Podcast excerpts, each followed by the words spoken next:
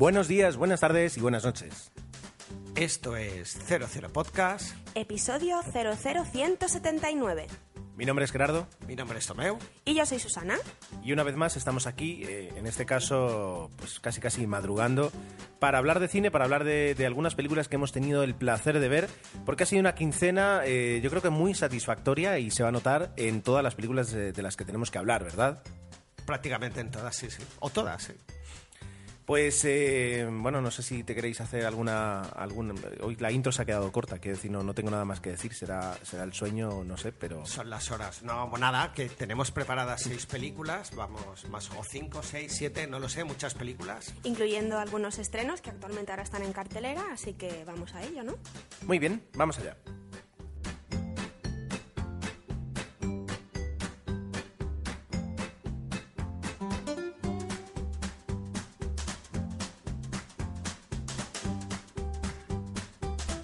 Tomeu afirma y, y Susana corrobora que todavía estamos un poquito fríos, así que esperamos entrar en calor ya eh, con, con alguna de las películas y desde aquí eh, toda- es imposible no ver el, el iPad 1 de primera generación que todavía conserva Tomeu. ¿Ya te estás funciona. metiendo con Tomeu? No ha Yo- abierto la boca casi, ya te estás metiendo con Tomeu. Yo desde aquí animo a, a todos nuestros fans a que a su vez eh, pues empujen a Tomeu a, a tener un iPad digno ya eh, y que guardes este en un cajón para que dentro de muchos años tenga mucho valor porque es, es, es un, es una Hemos pieza habilitado un número de cuenta que pondremos en el Facebook. Ah, se aceptan donaciones no superiores a un euro, porque tampoco se trata de sangrar a los oyentes, pero... Un- una fila cero, ¿no? Para asistir al podcast y, y donar. Nada, y para la idea es bueno Emilcar que sea el que me recomiende qué, qué iPad es el que Yo, ta- puedo yo también te puedo recomendar uno. ¿no? ya pero aquí prefiero que sea Emilcar entiende más que tú de ah no no perdón era una broma Eso es lo que te pasa por meterte con él. Muy bien, pues eh, digo que desde aquí ya empiezo a ver las películas de Tomeu y, y como es tradición en este podcast vamos a dejar que sea él el que eh, comience. Tomeu, adelante. ¿Qué has visto esta quincena? Pero vamos a empezar por un estreno más ah, más reciente el, se estrenó hace un par de semanas y es una película simpática. Está dirigida por Nancy Meyers, pero bueno, el título es El becario y lo que más llama la atención, lógicamente, es el reparto. Está protagonizada por Robert De Niro, básicamente, y Anne Hathaway, que se reparten el papel, el peso de la película. Bueno, la historia nos cuenta eh, una figura que, que yo ha sido a través de la, de, la película, que no conocía, porque no entendía muy bien el término el becario. ah, digo, ¿cómo? Robert De Niro, una persona muy mayor. Y sí que existe en España, yo no lo conozco, pero supongo que a lo mejor también, el, el becario senior, que viene a ser una, la figura de una persona mayor que ya está jubilada y que en algunas empresas pues son contra- contratados para ayudar ah, basándose un poco en la experiencia. ¿no? El becario junior lo que haría es voy a aprender en esta empresa, pero el becario senior lo que hace es aportar su experiencia y su punto de vista de una empresa ah, o, de toda la vida trabajando a empresas ah, para pues no sé, diferentes finalidades. En el caso de la película, es una empresa pues de, nuevas tecnologías. eh, se trata de una tienda online que ha tenido bastante éxito, ideada por Anne Hathaway, que sería el CEO de la empresa en este momento. El CEO es el creador y el que manda y el que lo hace todo. Y ah, bueno, ah, por una especie de convenio que a través de, de X historias ah, se contratan a una serie de becarios, entre ellos becarios junior y uno senior. La casualidad o las circunstancias en la película hace que eh, a CEO le caiga el personaje de Robert De Niro como esa persona madura. A partir de aquí, pues lo típico de una comedia americana, pues esos pequeños ah, bromas, guiños de lo que es una persona madura con una joven y un poco a poco ah, la amistad que va a surgir entre ellos dos, ¿no? Entonces la peli está muy bien, eh, es bastante simpática, está entretenida, pero para mí tiene un defecto y es que dura 120 minutos y lo que intentan explicar en algún momento se hace tedioso y se alarga en exceso. Esta película con 90 minutos hubiera funcionado muchísimo mejor, le hubieran dado un poquito más de ritmo. Entonces la película te ríes, es verdad que si ves el tráiler prácticamente todo está ahí reflejado Y, pero funciona. Eh, hay muchísima química entre Robert De Niro, que yo creo que está muy bien, hace un papel comedido, de buena gente, y, y Anne Hathaway, pues que está a la altura, sabe darle la réplica perfectamente. Yo creo que eh, en ese sentido se equilibran, pero para mi gusto, ya termino, que tienen ganas de hablar, ah, se alarga en exceso. Muy bien. Eh, primera y, y única pregunta que tengo sobre la película. En, en un nivel El Diablo Viste de Prada, como, como comedia de referencia de Anne Hathaway, ¿qué, ¿dónde la colocas? Yo creo, creo, porque es que está Meryl Streep, eh, un puntito por debajo, porque yo creo que es un poquito más, creo que aún se ríe más de sí misma la, la- la- la película de Meryl Streep y en este caso ah, les falta un poquito, a veces se lo toman demasiado en serio, pero bueno, que, que igualmente la película está bien. Pero no son esas películas que al final dices, ay, tienes ganas de ver dentro de unos años, etcétera, sino que a mí se me hizo un puntito pesada. Pero bueno, yo creo que, que la recomendaría. ¿eh? Pues, además, fuimos en familia, las, lo- las dos niñas, mi mujer y yo, y fue un momento muy emotivo porque era ir a ver una película que no era de animación y que no era infantil. Y a la, bueno, a mi hija mayor le gustó y a mi hija pequeña sí que es verdad que obviamente se le hizo un poquito larga en algún momento. Pero bien, ¿eh? O sea que la experiencia fue más que agradable y esto ya hace que vayamos a repetir. Seguramente la próxima película no infantil va a ser ocho apellidos catalanes porque sé que a ellas les va a gustar. A mí no es que me entusiasme la idea, pero bueno, ya os contaré en el próximo. Yo quería decir, em, Robert De Niro se ve que, es decir, vuelve a hacer otra película de comedia. Sí. Em, se debió encontrar cómodo en el papel que hizo, ¿cómo se llamaba la película? Los padres de, de él, los Sí. padres de- de ella. Y es un actor que, bueno, no estábamos acostumbrados a ver en este, en este rol de, de papel de comedia y tal. Y cuando has dicho el título de la película, eh, ha sido inevitable pensar, ¿no hubo una película de Owen Wilson y cómo se llamaba? el Vincent Vaughn, puede ser. Sí. Eh, que se llamaba Los Becarios. Los becarios en este caso iban a Google y Exacto. también jugaban un poco con eso. Exacto, también rollo en plan película, comedia y tal. No, es que me he confundido y pensaba que ibas a hablar de esa. Ah, no, no. Claro, cuando has dicho estreno y ya te he, te he escuchado hablar, pues digo, no, eh, es, es Pero los becarios la dieron por la tele hace poquito y la verdad es que juegan un poco también a ese rol, pero en, en otro sentido y también Claro. está divertida. Pero la Claro. película, yo la de los becarios me gusta sobre todo por ver la parte de Google y ves un poco cómo funciona y tal. Pero bueno. Muy bien. Y en el lado buenos de las cosas, lo digo porque también es, es una especie de comedia agridulce y ahí también Robert De Niro jugaba un poquito, pero sí que hacía un papel un poquito más serio. Aquí sí que ya se le ve cómodo haciendo comedia. Y para mí, dentro de estos actores ya maduros, como puede ser Al Pacino, etcétera, ah, creo que él está, creo que está encontrando su hueco, Su hueco. y lo está haciendo bien. Y por ahí, por ahí vas bien, Robert, ¿eh? por ahí vas bien. Yo es que lo veo como, como a lo mejor que este tipo de actores ya buscan hacer algo fácil, es decir, no se, no se meten en papeles arriesgados, a lo mejor no sé si es porque no tienen ofertas o porque no... Seguramente. No, igual que y como ella, viene de hacer trabajos muy duros, eh, Anne Hathaway, entonces es una película light. Totalmente, Totalmente. totalmente, pero tanto para ellos como para el que la ve. Pero sí que es verdad que es, es para pasar un buen rato. Además, para Navidad es perfecta, porque son estos días que hay muchos festivos y tal. Si podéis verla, es un acierto. Muy bien, pues, ¿A quién damos la palabra, Gerardo? Pues vamos a, parar un segundo y vamos a, a continuar con la, con la quincena de Susana.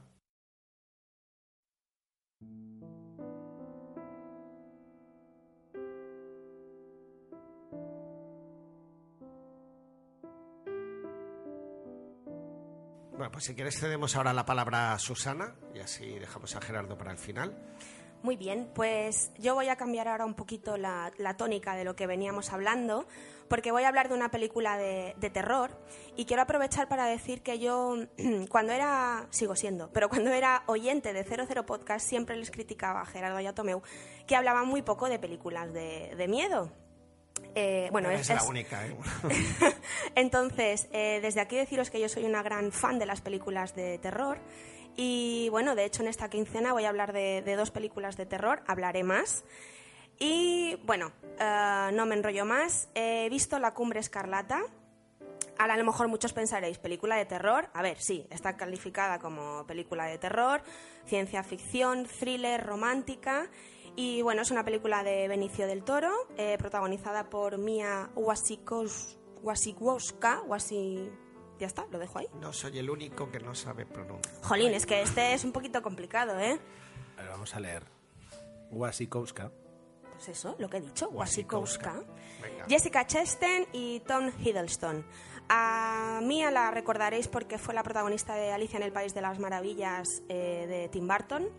Tom Hiddleston... Que, por eh, cierto, ya hay una segunda parte que se estrena en marzo, creo. Y me sorprende que la Sí, haya sí, muchísimo, pero bueno, ah, ahí lo dejamos.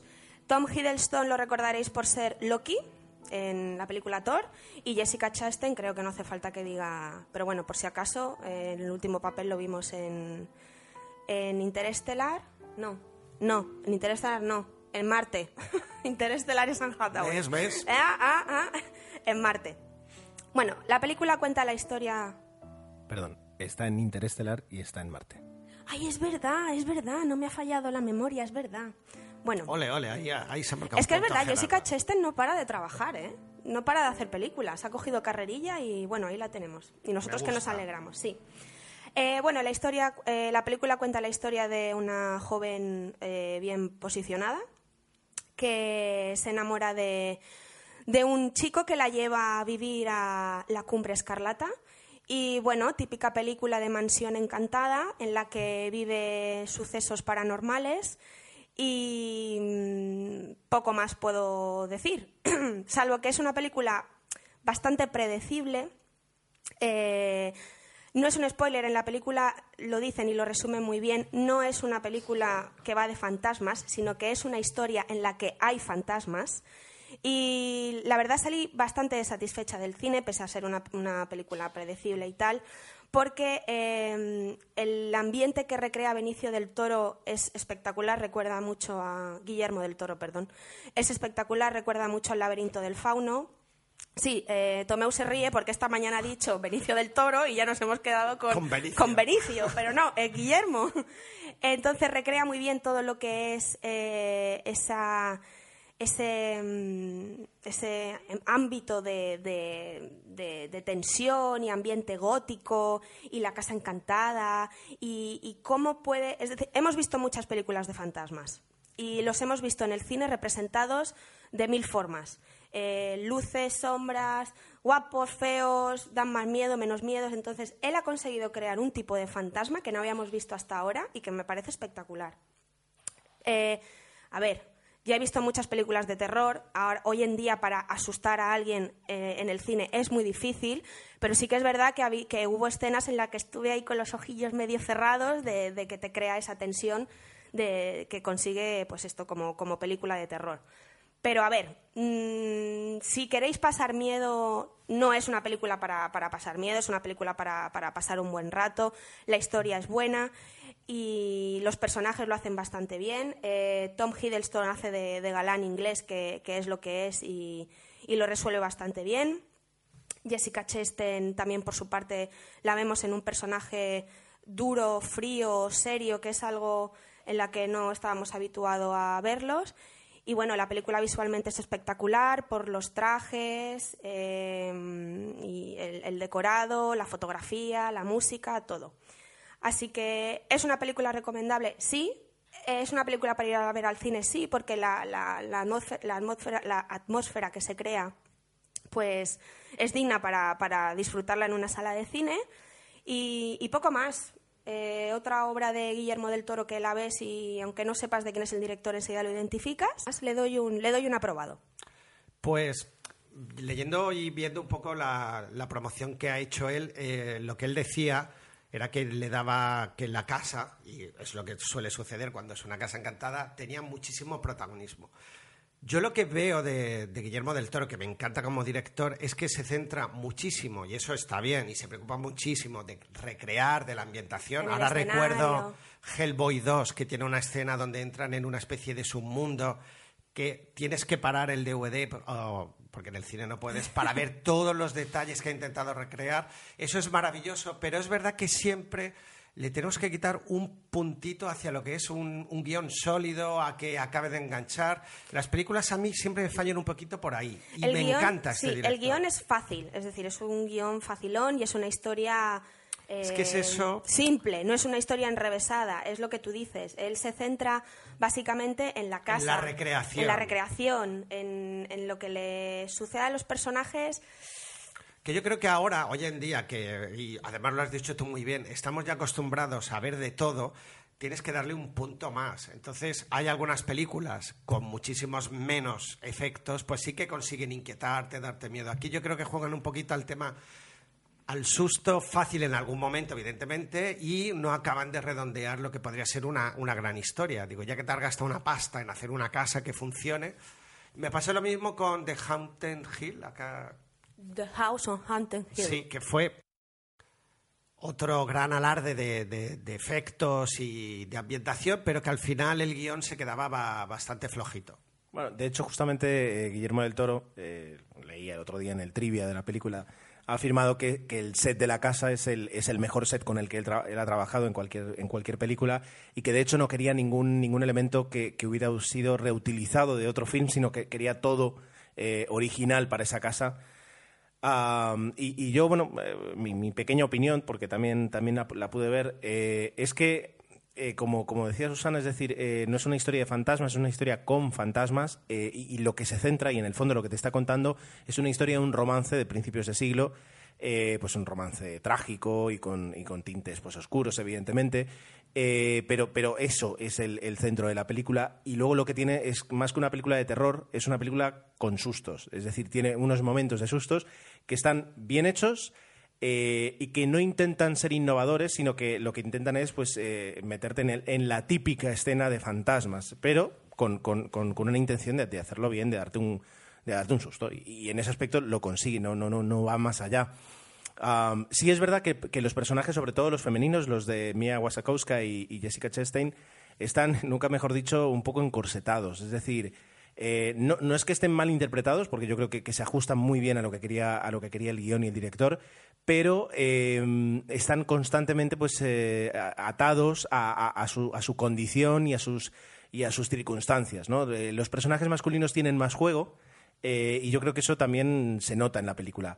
Pero en general, como, decía Susana, es una película que, está bien hecha, está bien equilibrada, que, cuenta una historia y que la cuenta bien. Es decir, es, una buena película. Puede que pudiera haber sido otra mejor, y lo decimos aquí con nuestras grandes, conoce- con grandes- nuestros grandes conocimientos de cine. ¿no? Eh, nótese la ironía, pero eh, la película es la que hay y, y en ese aspecto no está nada mal. Bueno, la verdad es que me hace ganas verla igualmente, ¿eh? porque ya solo por lo que dices de la ambientación creo que ha de ser una película Sí, sí, es, que merece es- la pena. perdón, es totalmente recomendable. Pues si quieres, Gerardo, ah, hacemos otra pequeñísima pausa y empezamos con tu quincena. Muy bien. Ahora no- hay que decir que ahora tendríamos que empezar con un tema en concreto, pero que por problemas de derecho de autor tendré que buscar uno que no, no se va a parecer en nada.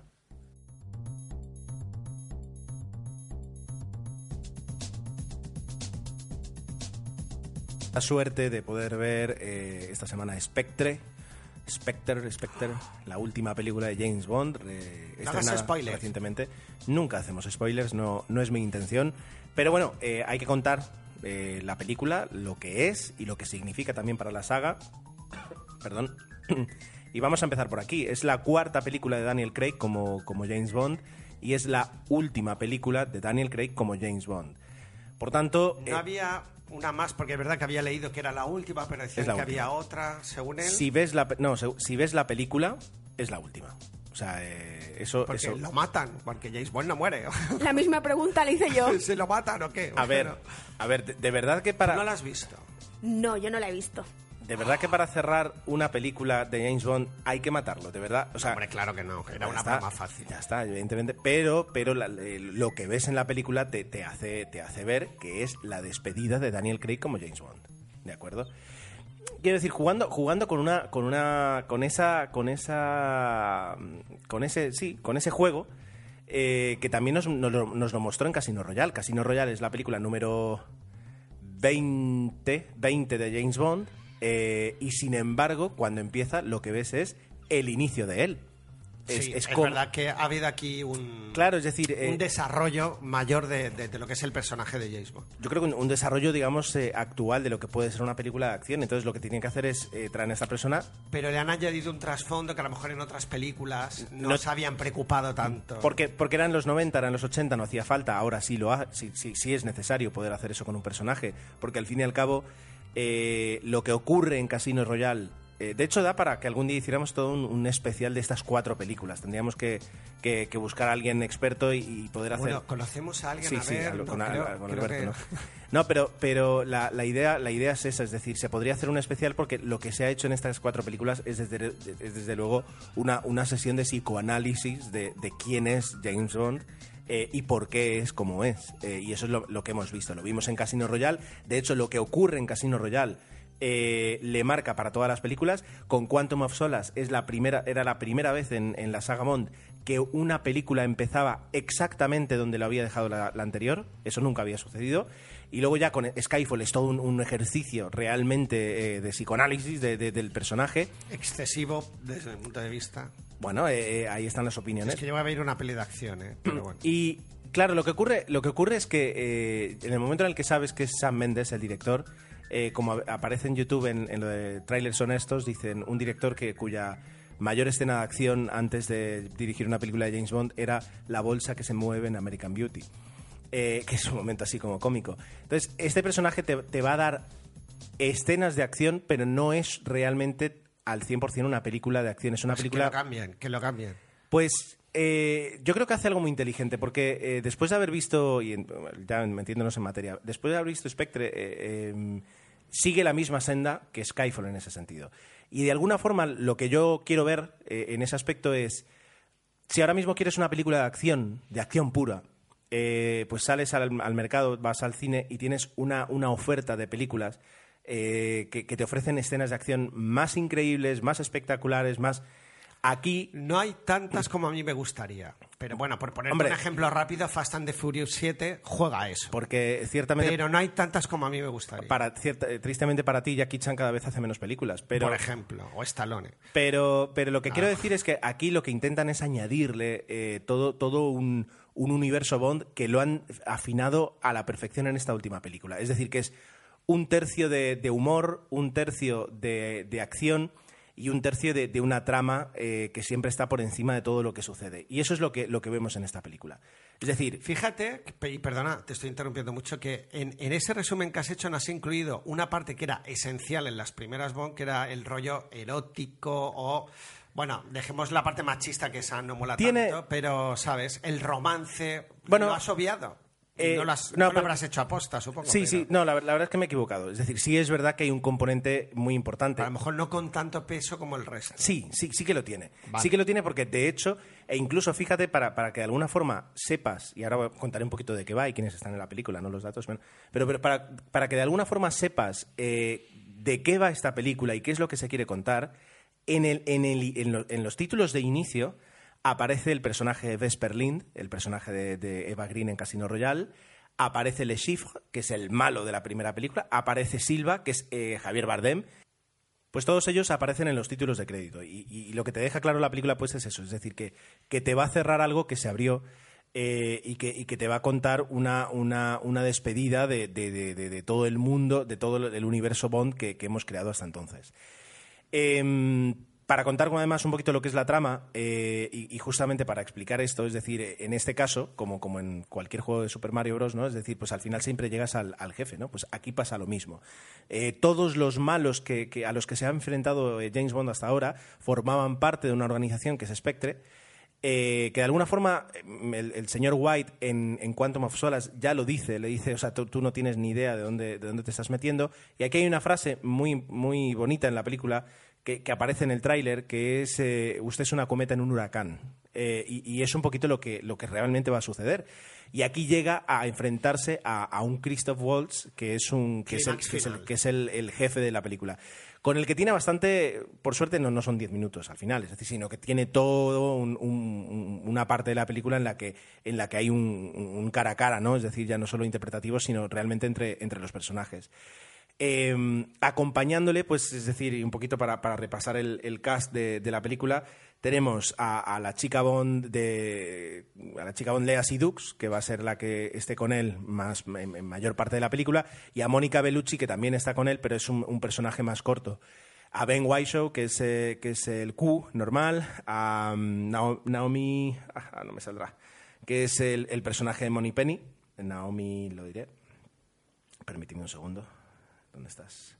Naomi Harris, que es el personaje de Money Penny, y a Ralph, a Ralph Fiennes, que es, eh, eh, es M, y que, como, como antes comentaba, eh, es un M que, a diferencia de Judy Dench, con sus 70 y muchos años, pues eh, es más activo, es decir, puede correr, puede dar patadas, ya lo vimos disparar en, en Skyfall, y tiene un, un rol más activo. Da más juego, claro. También a Q se le da más, más, eh, más importancia.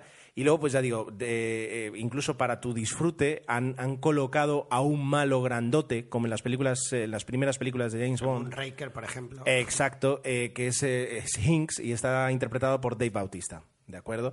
Entonces, la película va a ir de eso, es decir, de, de cómo él finaliza su encuentro con el personaje interpretado por Christoph eh, Waltz, que es Biofeld, pero que en realidad su nombre, su nombre auténtico es el, eh, ahora no me acuerdo el nombre, pero es el hijo de Franz Hau- Haufas, Haufas, ah, no me acuerdo, son nombres complicados, eh, pero que son, son personajes eh, icónicos. Es decir, el padre de este malo es un, es, un, es un personaje clave en la vida de James Bond y que aparecía en, en- en- las primeras películas. Es decir, que, cuyas, que hay referencias de él en las primeras películas. Entonces, ¿Primeras de Cray o no, no, no, en las, de en la las saga? primeras de la saga. Porque Entonces, recordar que Spectre me ha sorprendido porque a alguna compañero se lo he dicho, ya existe, ya aparece Exacto. en las antiguas, lo que a lo mejor no en las de Pierre Brosnan, pero sí que era la organización oficial Correcto. donde había ahí Correcto. los máximos malos. De- Conviene recordarlo porque ah, yo creo que hay gente que eso no lo sabe. y- Eh, de hecho, es decir, eh, hay, unos elementos que son siempre recurrentes en, la, en toda la saga de James Bond. Por ejemplo, la empresa en la que él trabaja, y eso sí aparece en la- las películas de Pierce Brosnan, eh, real, como es ficticiamente, él trabaja para una, una empresa que se llama Uni- Universal Exports. Es decir, aparecen algunos elementos y aquí Spectre pues, han recuperado eso. Que para mí eso sí que era un buen acierto. Totalmente. Entonces, bueno, por último, por comentar, como película, eh, como película de acción, y, y- me conviene, es decir, nos puede, nos puede llegar incluso a decepcionar, como película pura de acción. Si queremos ver acción, eh, pues eh, es, lo que decíamos, hay, hay sagas en las que ahora puedes eh, incluso disfrutar más o, o pueden estar mejor hechas. Tú hablas de Fast and the Furious, es decir, quien quiera ver una película de acción, acción, acción, en- No hay tanta como antes. O sea, no, perdón, no hay tanta como yo querría, porque es verdad que el cine de acción no, no se está... porque aquí... Porque a lo mejor ya hay demasiado... Está muy visto, no sé cómo decirlo, pero es verdad que es complicado. Porque aquí eh, lo, lo que, lo que intentan primar ya no es un poquito la historia, es que, es que venga, vayas a ver una película de, de Bond, con los elementos, con todo lo que, lo que incluye Bond, la parte de romance, la parte de acción, la parte de, de, de humor, la parte eh, de- del universo ya digamos que existe, eh, y eso lo vas a encontrar. Entonces, han dado cuerpo a lo que es el personaje, cosa que en otras películas se obviaba, ¿no? Se seguía una franquicia y poco más. Yo, eh, quiero decir, yo no digo, yo no, no, no puedo decir que Daniel Craig ha salvado a la saga Bond, pero desde luego lo que sí ha hecho ha sido eh, la persona que eligió a este personaje y dar este giro es quien lo ha salvado, porque en los 80, en los 90 nos encontramos con, con películas de acción eh, con, con- con caramelitos encima que, que la distingan como, como a James Bond, pero eh, el, James Bond de, qué sé, Licencia para Matar de Timothy Dalton compite con, con John McClane en La Jungla de Cristal. Es decir, cuando es un, personaje totalmente acartonado y, remachado a sus, a sus tópicos, y luego tienes algo que es totalmente diferente y muchísimo más fresco. Eh, con Pierce Pierce Brosnan pues pasa algo incluso todavía peor, es decir, eh, yo creo que nace y muere bajo el estigma de Reming- Remington Steele, es decir, que tiene esa necesidad de ser el guapo y el listo de la película. Ah, Pero yo creo que estos dos sí que intentaban emular a, eh, la elegancia, por un lado, de Sean Connery y el- lo que es canalla, eh, yo creo que pondría más cerca a Timothy Dalton de Roger Moore. Y sin embargo, con la nueva, lo que se quiere es romper esa estética y dotarla de un sentido que, eso supongo que está bien. Porque ya no puedes hacer el, cine de los 60, el cine de los 70, ya no lo puedes hacer. Es decir, ya, ya, ya no existe. Es decir, no, no, puedes utilizar el mismo lenguaje ni el mismo tipo de personaje. Y eso es lo que intentan hacer. Con Daniel Craig, por suerte, rompen y aquí eh, se cuenta una historia totalmente diferente. Yo creo que, eh, a quien le gustó Casino Royale, a quien le gustó Quantum of Solace o, Skyfall, va a disfrutar eh, en ese aspecto. La banda sonora además está muy cuidada. La canción y los títulos de crédito que no hemos comentado, la canción es diferente, es una canción que además tiene varios títulos y además tenía como reto eh, no hacernos olvidar, pero, pero sí todavía resonan los ecos de Adele con Skyfall, con quien ganó el Oscar a Mejor Canción. Entonces, colocar una canción después de eso es complicado. Y Sam Smith, que es el, encargado, eh, lo hace. Lo hace con una canción muy diferente que además se mueve en varios, eh, en varios tiempos, son varios ritmos, no tengo ni idea de música, pero que sí eh, consigues disfrutar con esa película, entonces con esa canción. Así que en los títulos de crédito, ya digo, como decía antes, incluso aparecen personajes antiguos. es una película que cierra muy bien y que creo que es obligatorio que eh, vayáis a ver los dos. Sí, sí, no, pero habiendo visto las otras tres, indudablemente. Muy bien, chicos, pues yo solo puedo deciros que es una delicia escucharos hablar de, la saga de, James Bond, en este caso de Spectre, porque eh, yo que no he visto las películas, Gerardo me va a matar por ello, ¡Qué fuerte! Tengo que ponerme al día de hacer los deberes. Solo, ya está. Acabar diciendo que es una delicia escucharos hablar de, esta película. Pues qué bonito. Tienes cuatro películas de James Bond por ver. Eso es Pues sí, podemos hacer una maratón. Sí, Pedro, no sé. Yo me estoy planteando casi verlas otra vez para así ya ir a ver la otra. Pero... Hay que verlas, hay que tenerlas frescas. Yo, yo justo vi eh, Quantum Solas. Que ahora las estaban dando en la tele. Sí, sí, sí, sí, es decir, hay que verlas. Bien, pues eh, dejad que me recupere. Voy a por un vasito de Coca-Cola o algo y Tomeu, prepárate tu próxima película.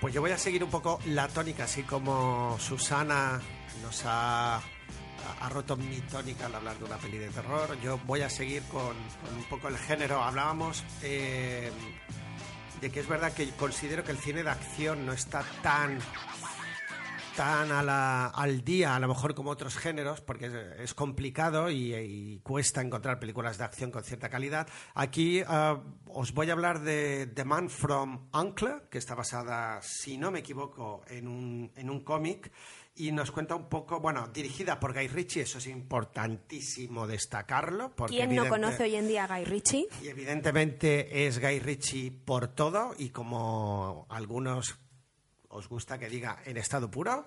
Entonces, ah, bueno, aquí nos cuenta la historia, está ambientada en la Guerra Fría, años 60, y nos narra ah, las aventuras de dos agentes, uno de Estados Unidos y otro de eh, URSS que por diferentes motivos, primero antagónicos, ah, deciden o se ven en la necesidad de trabajar juntos pues para encontrar a un físico nuclear, evitar que, estalle una bomba que los malos malotes han conseguido.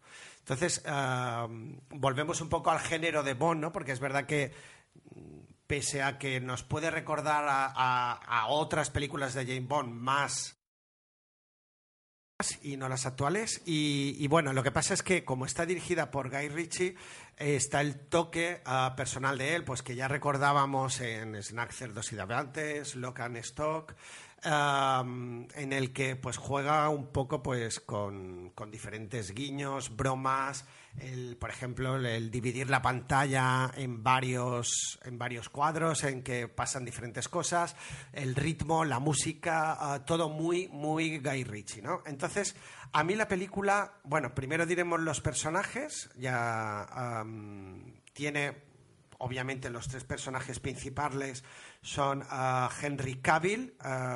Más conocido como Superman más conocido como Superman. Aquí hace un poco del policía, bueno, de James Bond, ¿no? Porque es el guapete, el simpático, el ligoncete.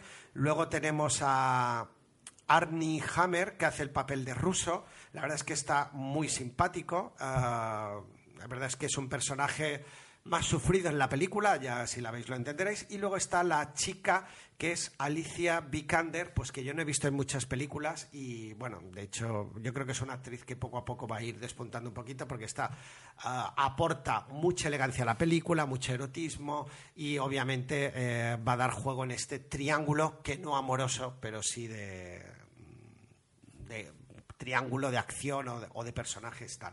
Pues entonces la película se mueve un poco ah, pues dentro del humor, el chascarrillo, la peli de acción y a mí personalmente, si os gusta Guy Ritchie, es, digamos, que vuelve a recuperar un poquito el pulso, pero ah, es verdad que estamos un poco en lo que hablábamos antes de Benicio del Toro, que la película, pese a que está bien pensada, bien el guion está también ah, pensada, el guion es eh, está buscado para intentar sorprender. Yo creo que no lo acaba de hacer del todo.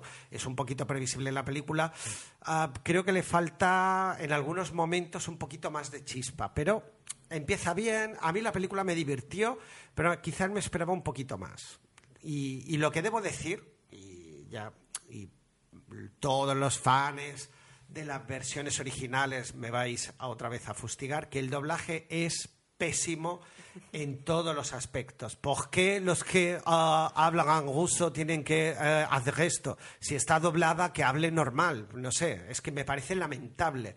Y todos los personajes de la película, la mayoría tienen ese tono de actores de doblaje, creo que son nuevos. A, lo mejor ha salido una hornada nueva de actores. No son voces conocidas. No son algunos conocidas y me chirría bastante. La verdad es que mm, yo creo que la película para mí perdió y mucho ah, por, por, un doblaje que no está para nada conseguido. Y bueno, es importante destacar que también tiene aquí un papel uh, Hugh Grant y que la película está pensada, ah, está pensada para que sea una franquicia, porque de hecho eh, es la típica película que acaba, eh, hemos terminado la misión y vamos a empezar otra. ¿no? Desde luego la recomiendo, a pesar de, las salvedades que hemos dicho, y yo creo que, que sí, que pasaremos un buen rato y que yo creo que eh, la continuación, si existe, va a estar mejor. Yo creo que han encontrado un pequeño filón, hay química entre los tres, eso está muy bien. Se me ha olvidado decirlo, pero sobre todo la química entre los dos protagonistas está conseguida. Buscan un poco esos, personajes sofisticados. Eh, pero que unos sufren más que otros, la verdad es que está bien. Y os diría que, quizás recuerda mucho también a la saga Bond, ¿no? Es, con lo cual, los que os gusta este tipo de películas o los que echáis de menos ese estilo más antiguo, pues aquí, claro, al estar ambientada en los años 60, en la Guerra Fría, pues se recupera, se recupera bastante bien. Yo creo que por ahí van los tiros, o cuando se creó, creo que está basada, como he dicho, en una novela gráfica, pues por ahí eh, debían ir los tiros. Bien, pues eh, me la apunto como película de acción, que a veces eh, es verdad que cuesta encontrar eh, ideas nuevas. Algo de calidad, sí, sí. Sí, sí, muy bien. Bueno, pues antes, de, antes de cerrar quedan dos películas, así que vamos a dar paso a Susana para que salga de su cueva y nos cuente la película.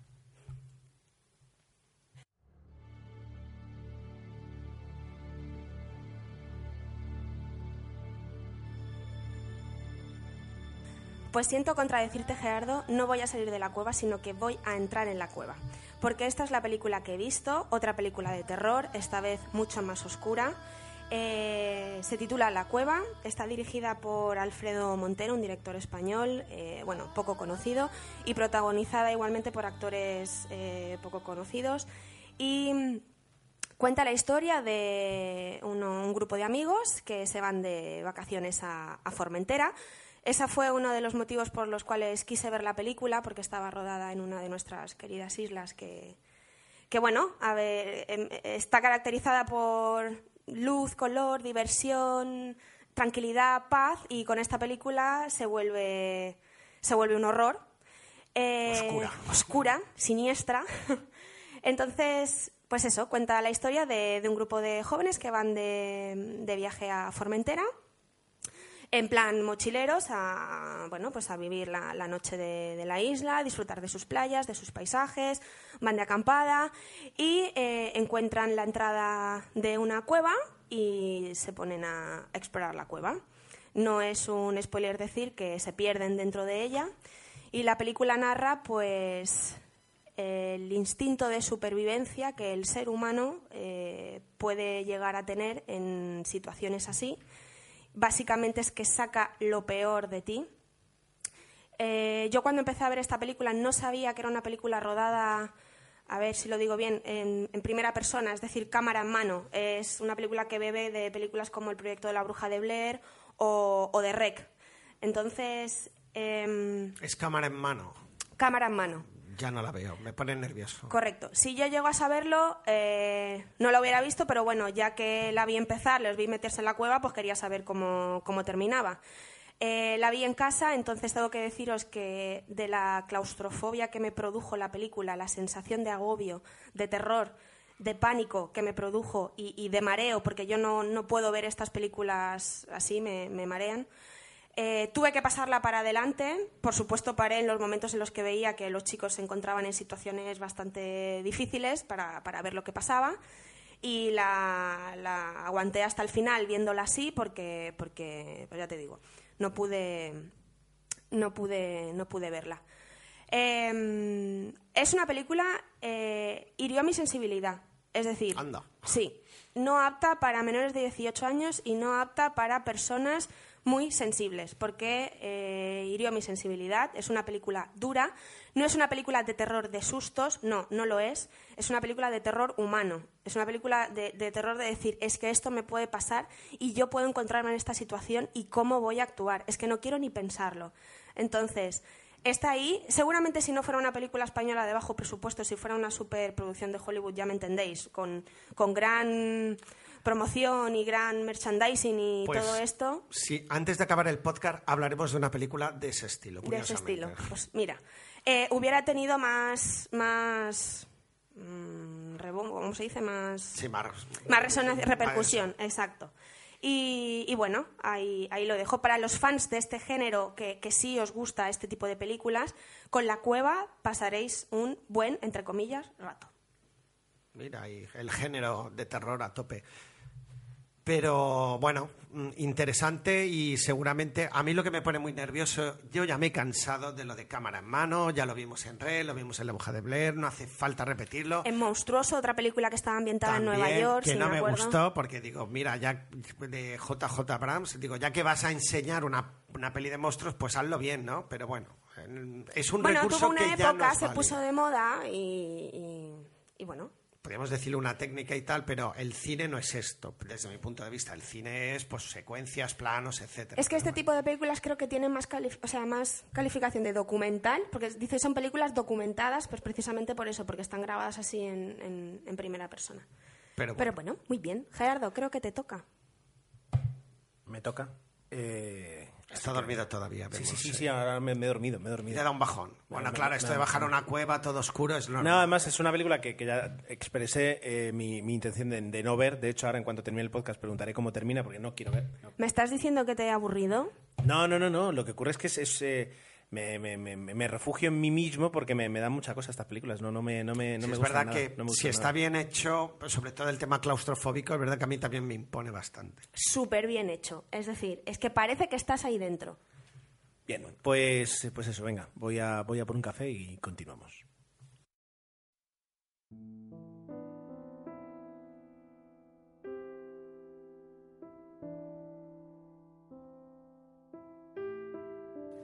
Bien, pues eh, voy, voy a hacer un voy a hacer una de estas que hace Tomeo, de hacer coger dos películas y, y unificarlas en No, una no, sola. no, que luego la otra vez me, me hiciste. Porque tú lo que querías Pero no era habrá otra, entonces. aumentar el número de películas Claro. y yo lo que quería, lo que quiero es ahora justamente aprovechar, pues eh, que son dos temas. Bueno, no, venga, empiezo, lo hago normal. ya está, no, hombre. Me habéis convencido. Venga, vamos con, con La maldición de Rookford, una película del año 2011. ¿Qué eh, pasa hoy con el género de terror miedo? Pues que Susana ha tenido más el mando a distancia, es, es- veo, es ya, algo, es algo pero- evidente. Pero justamente el, el día que, te, que- estamos resarciendo en un, en un solo episodio. Vamos a hablar de todas las pelis de terror que no hemos. el día que Susana quería ver la cueva y yo me negué, eh, pues terminamos viendo La maldición de Rookford. Es decir, que es una película A ver, era un viernes 13. Y bueno, ¿y qué, qué pasa? Que los Pasa que viernes este- 13 se ven películas de terror. Ah, es- es- eso es, es- Sí. Vale, muy bien. Bueno, igualmente. Que digo que fue un viernes 13 muy triste justamente este año, pero bueno, eh, lo digo porque sí que somos conscientes de eso, pero también de hecho, para ver... de hecho, justamente fue al, al terminar de ver la película. Exactamente. A mí me pasó terminamos, lo mismo. terminamos de ver la película sobre las 11 de la noche y aquello, pues, termina la película, quitas, te encuentras con un canal de noticias y, ahí te fue cuando nos enteramos. Sí, Y todo el me tema de los pasó de Madrid. exactamente lo mismo. Acabé de ver la tele, me voy a la cama, pongo un rato y, y ya no me pude dormir. Como siempre dicen, la realidad supera la ficción y Y acabamos eso hasta, Eso hasta- sí que fue estuvimos eh, hasta las 3 de la mañana viendo todas las noticias, Sí, todo lo que sucedía. Terrible, terrible, por, por cierto, sí. Bueno, pues es una película que se estrenó aquí en España el- el- en abril de 2012, es una película que ya tiene unos añitos, am, pero que, que cumple bien eh, ese género que también pues, podríamos hablar de la Cumbre Escarlata, en la que te cuentan una historia, una historia con, con elementos paranormales, una historia eh, que, te, que te va a asustar. Am, pero que no es, no es terror, no es sangre, no, no es un señor con un hacha que te persigue, ¿vale? Bueno, incluso el resplandor en ese aspecto eh, tampoco lo es, eh, que quiere decir juega otro género. No es un señor con una sierra mecánica que, que lleva una máscara. De piel. Y por eso hace que a mí me, yo la, pudiera, la pudiera ver, la pudiera disfrutar incluso, ¿vale? El director la verdad es que no, no, no es conocido, eh, Nick Murphy, Nick Murphy, y los actores sí lo son un poquito. Rebecca Hall, que la recordarás de Vicky Cristina Barcelona, que hacía el papel de la, de la chica morena, la chica Yo de cuerda. esa película recuerdo que me rompió el DVD, pero ahora de la actriz que dices, no. Y luego Dominic West, que, que justamente pues eh, protagoniza también una película de la que no he hablado aquí, pero que hablaré, que es Pride, que la- la- la- para- me la guardo para el próximo podcast. Eh, y también ahora en una serie que, que está bastante de moda, que es The Affair. Pues es el, el- el- el protagonista masculino de The Affair. Ah, y luego, bueno, hay Imelda Stanton, hace el, personaje de Maud Hill, de, de, mm, Maud Hill. Y por último, ah, Isaac, Isaac Hempstead Wright hace ese personaje, digamos, eh, infantil y es y además eh, Bran en Juego de Tronos, que, merece la pena mencionarlo. Bueno, eh, la, la película básicamente funciona de... eh, funciona. Cuenta la historia de, de Florence Cathcart, el personaje de Rebecca Hall, que eh, se dedica a desenmascarar mediums, desenmascarar eh, falsos videntes, eh, y trabaja básicamente en eso y recibe la, la visita de Dominic West, del personaje de, Dominic West, para que acuda a un colegio donde hay una aparición de un fantasma que ha puesto pues muy nervioso a todos los niños. La forma que tiene incluso de presentártelo, que es una a través de diferentes fotografías en diferentes años, ya tiene un, un puntito que dices, ostras, eh, aquí, aquí me va a dar miedo. Ah, antes de nada, va- vamos a decir que es una película que tanto Susana y yo encontramos con, no iba, iba a decir muy parecida, pero no es verdad, con similitudes a El Orfanato. Nótese, niño eh, que aparece y desaparece, casa eh, grande con grandes pasillos y vacía, eh, que es un colegio, colegio barra orfanato. bueno, en este caso es un internado, y que además está situada en un paraje eh, natural rodeado, ¿no? Entonces, en ese aspecto tiene, tiene elementos. Y luego además un personaje, que es el protagonista en este caso, que llega allí para desenmascarar.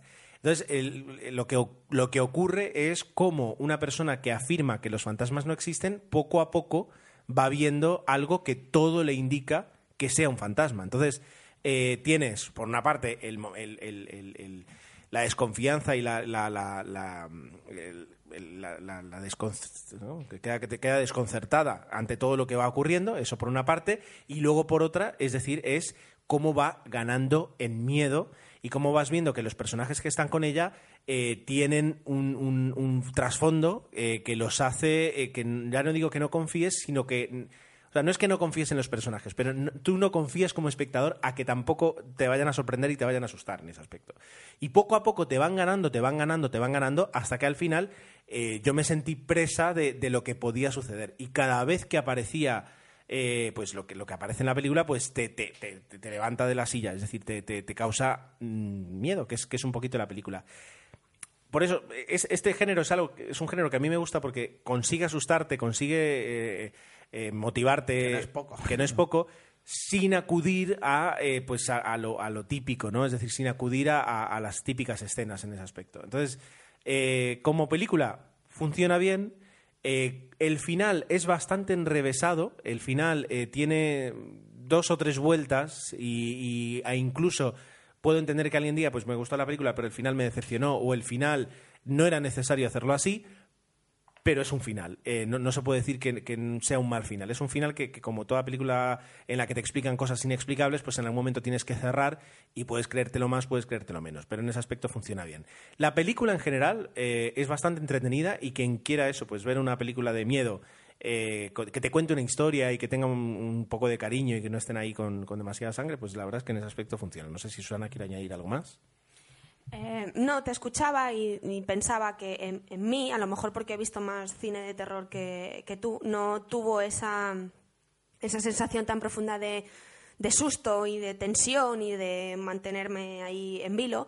Sí que es cierto que la presentación que has dicho tú mediante las fotografías y esto hizo que, que a ver, se me erizara un poquito la piel. Dices, onda, mira, parece interesante, pero para mí la película se va desinflando. Eh, te lo presentan todo muy bien, todo muy... Lo que voy a ver, madre mía, me va a dejar aquí pegado al asiento, pero uff, se, des, se desinfla. Y el final, como tú dices, me parece demasiado enrevesado, pero hecho con toda la intención del, del mundo. Y ya está, poco más que añadir, Gerardo. Bueno, la ha desmontado un poco. Es normal. Eso está bien, ¿no? La, la, visión de dos, viendo la misma película en el mismo momento, sí, sí, sí, dos aspectos distintos. Bien, pues eh, Tomeu, tu turno.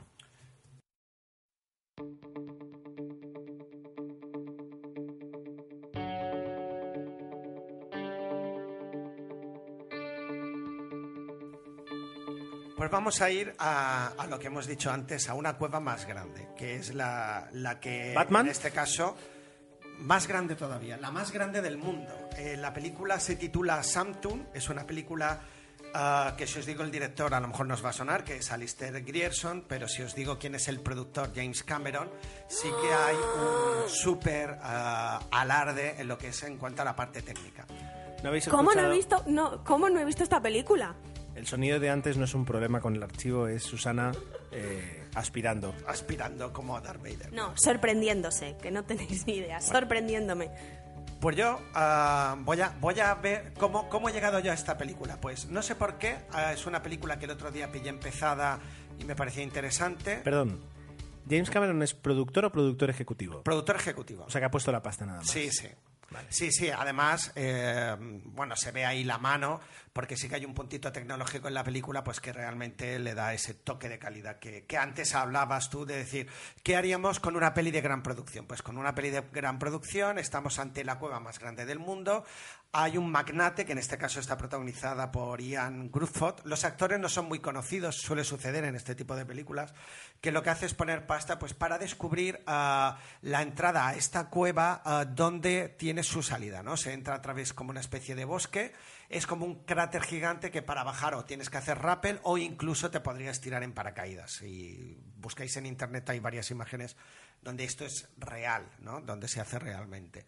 Eh, entonces, ¿Sería una película de terror? Pues sí que tiene un puntito, pero no, no se trata, es un terror psicológico, es un, y más que terror sería un thriller psicológico donde estos espeleólogos uh, que tienen que están descubriendo y llevan trabajando varios meses se ven sorprendidos por una tormenta y la cueva pues uh, es una cueva que tiene mucha parte que no es de con sin agua y otra parte con agua porque evidentemente se sabe claramente que desemboca en el mar. Entonces al haber una gran tormenta que llega de forma inesperada uh, empieza a inundarse y los que están ahí en ese momento tienen que luchar por sobrevivir. Y de esto va la película. Entonces es ver uh, llegar al extremo de lo que es lo que haría yo. Claro, tiene muchos momentos claustrofóbicos que realmente te ponen en la piel y la película lo mejor, y la pena yo la vi en la tele, uh, lo mejor que tiene, bueno, os dije que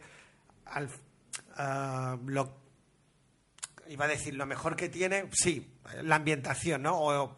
O la espectacularidad de la misma. Que iba a decir que echaba de menos no haberla visto en el cine porque es una película que hay que ver en el cine, pero si la ves en tu tele en HD, si se puede, sí que merece la pena. Eh, muy bien todo lo que es la parte de, de, lo que es el submarinismo, las escenas debajo del agua son perfectas, todo está perfectamente englobado y lo que obviamente Creo que la película peca es que los actores no son de primer renombre y las interpretaciones pues no son de aquello lo más convincente que uno podría encontrar. Sobre todo el personaje del magnate ah, me chirría mucho. Richard Roxburgh, que es uno de los protagonistas que hace del espeleólogo experto, quizás es el que está mejor y el papel que hace su hijo, que lo protagoniza Reese Wakefield, que a lo mejor hay alguno que lo conoce, yo no, ah, también se queda un poquito por debajo. Pero Y bajo, bajo tu punto de vista, ¿es una película creíble? Y me explico con lo de creíble. Un grupo de expertos, espeleólogos que llevan meses preparando la expedición hasta Cueva y tal, se ven sorprendidos por una tormenta. sí, O sea, ya por ahí se cae. Sa- No, sabía que me podías preguntar eso y en la película de alguna manera se justifican. Según lo que, y eso es verdad que sucede, según los análisis que ellos tienen, la tormenta va a tardar dos días en llegar. Entonces dice, va, tenemos tiempo de hacer tal, pero ¿qué ocurre? Que lo que pasó un poco en Everest, la, so- la tormenta les sorprende, llega antes de lo previsto y eso sí que es creíble. Y a partir de ahí lo que sucede es verdad que no conseguimos tener un millón de esas escenas que, que podríamos pensar excesivamente de que van a estar ah, o 25 minutos en, bajo del agua sin respirar. No, lo que sucede es bastante creíble, pasan por situaciones que son extremas, pero que, que hasta cierto punto son creíbles. Y aquí un poco lo que sucede es ah, como era el... ah, qué hace el ser humano cuando está al límite, ¿no? Y eso es un poco pues lo que aquí nos explica la película. A mí me mantuvo entretenido ah, con sus limitaciones, pero me hacía gracia hablar de una película de bajo presupuesto sobre cuevas, pues Sí. aquí de una gran presupuesto, de gran presupuesto, pero que también funciona, ¿no? Es eh, Está bien poder compararlas. La voy Sí. a ver, la voy a ver. Yo creo que Producida te por James. Cameron, la voy a ver, sí, sí. No es de James Cameron, puso dinero. Lo sé, pero está su nombre. bueno, pero cuando dicen producida por Spielberg es porque vas a Ah, ver cierto nivel de calidad que es verdad que se ve en la película. Mm, ojo, es decir, una cosa es produci- producción, otra cosa es producción ejecutiva. No tienes que venir a enseñarnos, Gerardo. Ya Bueno, sabemos igual, que la- no ha este dirigido caso- James Cameron. Bueno, estoy hablando de producir, una cosa es producir, Pues por eso. otra cosa es producción ejecutiva y eso, es decir, eh, hay que tenerlo en cuenta. Bien, pues eh, vamos con, con la última película eh, que os voy a presentar eh, y que por fin Sorpréndenos, he podido ver.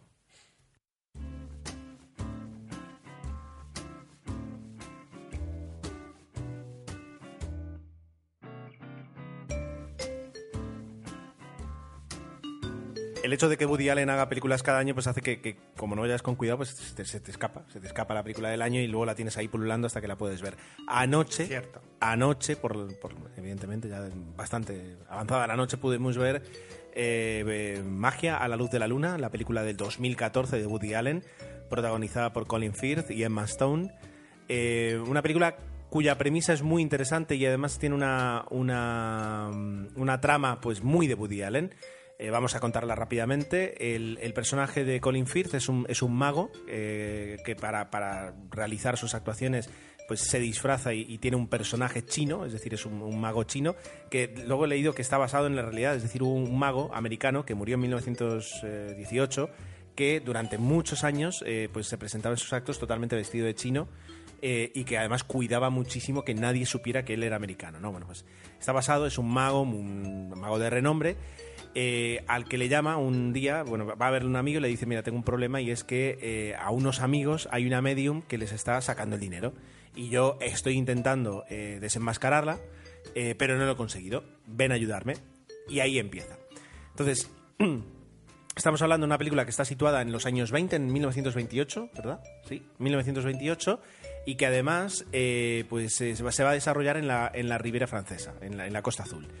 Eso, eso tiene un, un- un- es, es un protagonista, es decir, el, el escenario eh, es un protagonista. Precioso. Me encanta a mí cuando yo... A Susana, a Susana le- además le gusta muchísimo esta época y la verdad es que luce muchísimo porque te- Sí. ten- tenemos por una parte eh, coches de época, eh, esa vestimenta tan tan tan bonita, Tan años 20. totalmente, totalmente. Tan luminosa la película. Exacto. Y luego, pues, eh, pues eh, esa, esa ligereza con la que suceden todas las cosas y donde no, no, no, no existe ahí un drama serio ni en ningún momento. Que es un- una ligereza no peyorativa, sino... No, no, no, no, propia de la época. Exactamente. Propia de la época. Entonces, eh, bueno, cuando, cuando se inicie la película lo que vamos a ver es que, que el personaje de Colin Firth, eh, le eh, Stanley, le va a costar más de lo pensado, desenmascarar a Emma Stone. Y, y- y va a surgir una, una- una relación, una, una extraña relación entre ellos eh, a lo largo de toda la película, ¿vale? Y, hasta ahí puedo leer la trama sin, sin hacer ningún spoiler. Eh, a ver, la voy a despachar rápido. Es decir, es una película que tiene un sello, eh, el sello Woody Allen de las últimas, es decir, eh, música clásica que acompaña bien, eh, un planteamiento artístico pues muy, muy sencillo, pero que resulta, ¿no? Es decir, unos planos que no son, no son rebuscados. Eh, eh, unas escenas eh, bien sencillas, prácticamente parece que estás viendo una obra de teatro en ese aspecto, o sea que por ahí Tira de oficio, es lo típico, Allen. ¿no? Tira, tira de oficio funciona bien. Eh, la parte positiva, la historia, es, es decir, esa historia es original eh, y, y ha- y- y esa, esa ambientación y esa época hace que, que sea muy bonita la historia en ese aspecto. La parte negativa eh, es que por algún motivo los personajes no te convencen. ¿De acuerdo? Eh, no sé si es lo que, que los personajes no convencen, que las interpretaciones no son buenas, o que el doblaje, porque la vimos doblada, o que el doblaje es pésimo. Te diría Pero- lo tercero. Podría ser, tendría, tendría que A mí echarle no un me vistazo. tanto, desde luego. Ah, ¿tú la viste? Sí, sí, Ah, vale. Quiero decir, eh, genial. Eh, el personaje, por ejemplo, de Maston es, es eh, me, me parece... un- son planos los personajes. El personaje de, de él... Allá se está mejor, sí, mira. eh, El personaje de él eh, constantemente se repite sobre lo mismo. eh, eh, se repite sobre lo mismo, luego de repente pega un salto, pero no, no, no hay una evolución, no, no ves unos diálogos. Por ejemplo, Mira, te voy a dar la razón, es verdad que la... Sí, sí, es verdad, que ese giro es bastante... Sí, sí. Y luego, por ejemplo, el, el personaje de ella, pues eh, la ves repitiendo una y otra vez la misma escena. Es decir, a ella eh, el, el- el- el esfuerzo, digamos, interpretativo, que esto me lo estoy inventando, eh, es, es el mismo en, en cada escena. Es decir, no, no, Pero es verdad que la peli tampoco te... al ser una comedia sencilla... Claro, pero por ejemplo, comedias sencillas y justamente con un mago de protagonista, Scoop, de 2000, 2006 creo, de, de- de Woody Allen, Eh, o 2005, 2005 la he de Woody. Allen. Pues Scoop, que él aparece haciendo de mago, es el protagonista, y Scarlett Johansson de, de- de periodista, es una película eh, en ese aspecto más rica. Es decir, que, que siendo una comedia permite más cosas. Y aquí es verdad que es, que es un poquito simple. Eh, incluso, por ejemplo, la película, la anterior película, la de... mm, lo diré. Ah, la- Kate Blanchett. eh, Blue Jasmine. Blue Jasmine, eh, por ejemplo, es. Eh, Que, decías la de París. que- bueno, no, Midnight in Paris es, es palabras mayores, pero quiero decir, son películas que tienen mucho más eh, recorrido, es decir, que, que- que son mucho más complejas, que, que te cuentan una historia más. Aquí es una, es una película muy simple. Es que es un Woody Allen light, pero que yo creo que funciona. Es una comedia agradable de ver. Sí. Es interesante. Yo creo que sí que hay. eh, sabe mantener, que yo creo que eso sí que lo veo positivo. El que realmente ah, durante toda la película tienes la duda de si ella o no realmente tiene esos poderes. Juega- Eso es cierto, eso es o sea, cierto. te hace partícipe del personaje. Lo que sí que es verdad que se queda muy todo muy en un, Sí. en un plano que no, no hay una evolución muy neutro, no- como sería cuando, eh, ¿cómo se llama esto? El encefalograma plano de Sí. un de esto, pues sí, se mantiene así, pero a mí me funcionó, ¿eh? Siendo muy light. No, exacto, exacto. Eh, ve- veo que, que en ese aspecto compartimos. Es decir, una película la ves, dices, ah, me ha gustado. Sí, has pasado un buen rato, pero, Pero ya está, Dice, si es de Woody Allen, como que, mm, venga. Siempre esperas un poco más de Woody Allen. Digo, lo sabes hacer mejor. Exacto, sí, sí, sí. Yo, a ver, justamente iba a decir que esta película podría haberla dirigido otra persona que no fuera de Woody Allen y la hubiera disfrutado igual. Entonces me dices, bueno, es Woody Allen. Y digo, vale, perfecto. Es una buena descripción. Evidentemente, evidentemente puedes hacer cosas mejores, puedes hacer cosas peores. Me parece bien, la has hecho, la has Pues visto. ten en cuenta que él sí que es verdad que ha convertido el, el hecho de dirigir en una profesión y él va cada día a trabajar a rodar la película que le toque. Y a mí eso también lo valoro muchísimo porque a pesar de todo no es una película mala. Entonces, si consigues dirigir año tras año y mantener el nivel, que a veces, yo- digamos que aquí lo ha bajado un poquito, para mí tiene muchísimo mérito. O sea, yo, Woody Allen es uno Sí, de sí, los sí, grandes directores que nos ha dado y que, y que dure muchos años. Totalmente. Así que ya está. Eso es eh, Magia a la luz de la luna. eh, eh, la última, la penúltima película de Woody Allen de 2014. Bueno, pues eh, para cerrar este podcast, Susana recupera una pequeña tradición que es la de leer comentarios del, del podcast. Así que vamos a darle unos segundos para que se prepare y vamos allá.